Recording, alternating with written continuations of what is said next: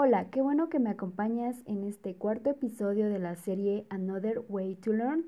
Mi nombre es Erika y hoy platicaremos sobre trinomios, trinomio cuadrado perfecto y trinomio cuadrado perfecto incompleto.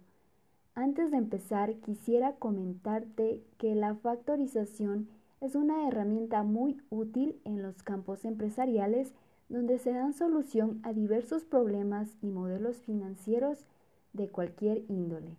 Ok, comenzamos.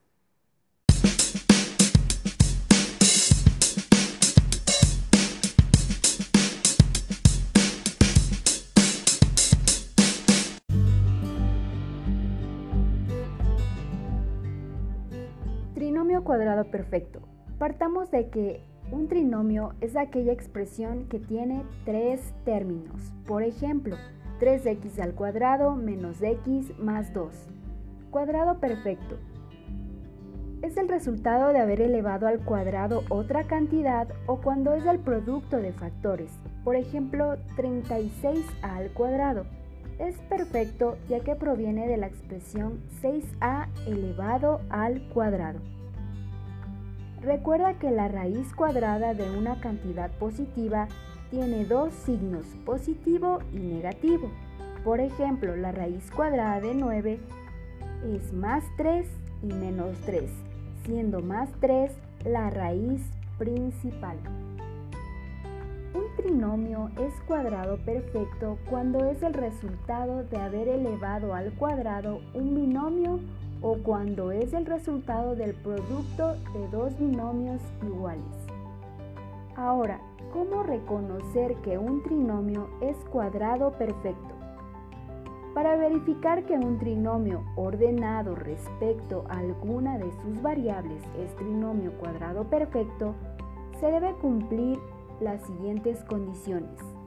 Primera, el primero y el tercer término deben ser cuadrados perfectos y positivos, es decir, tener raíz cuadrada exacta. Segunda condición.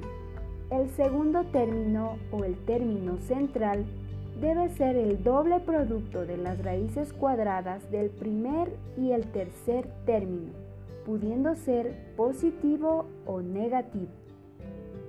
Regla para factorar un trinomio cuadrado perfecto.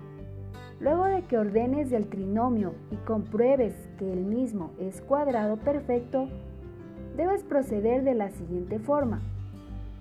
Las raíces cuadradas del primer y tercer término se ubican entre paréntesis, separadas por el signo que indique el segundo término o término central y todo esto lo elevamos al cuadrado.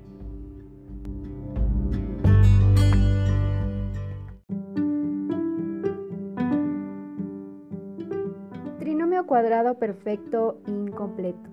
Son aquellos trinomios en los cuales el segundo término es exactamente el producto de las raíces de los términos extremos.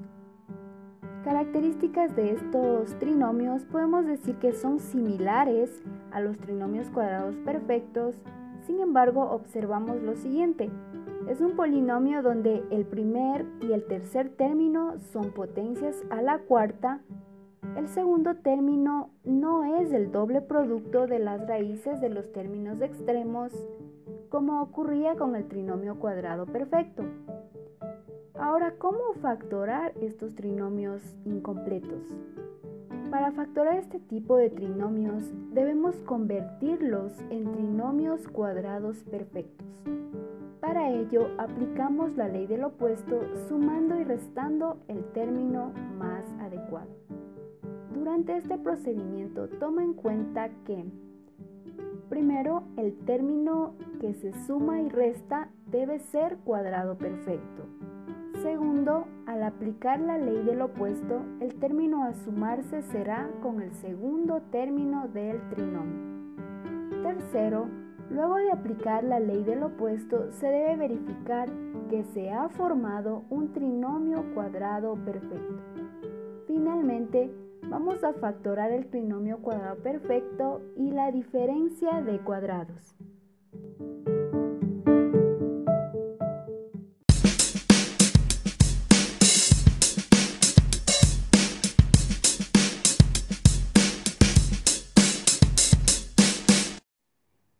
Que me has acompañado en este cuarto episodio. Recuerda que encontrarás algunos enlaces en las notas del podcast hacia sitios de interés y recursos adicionales.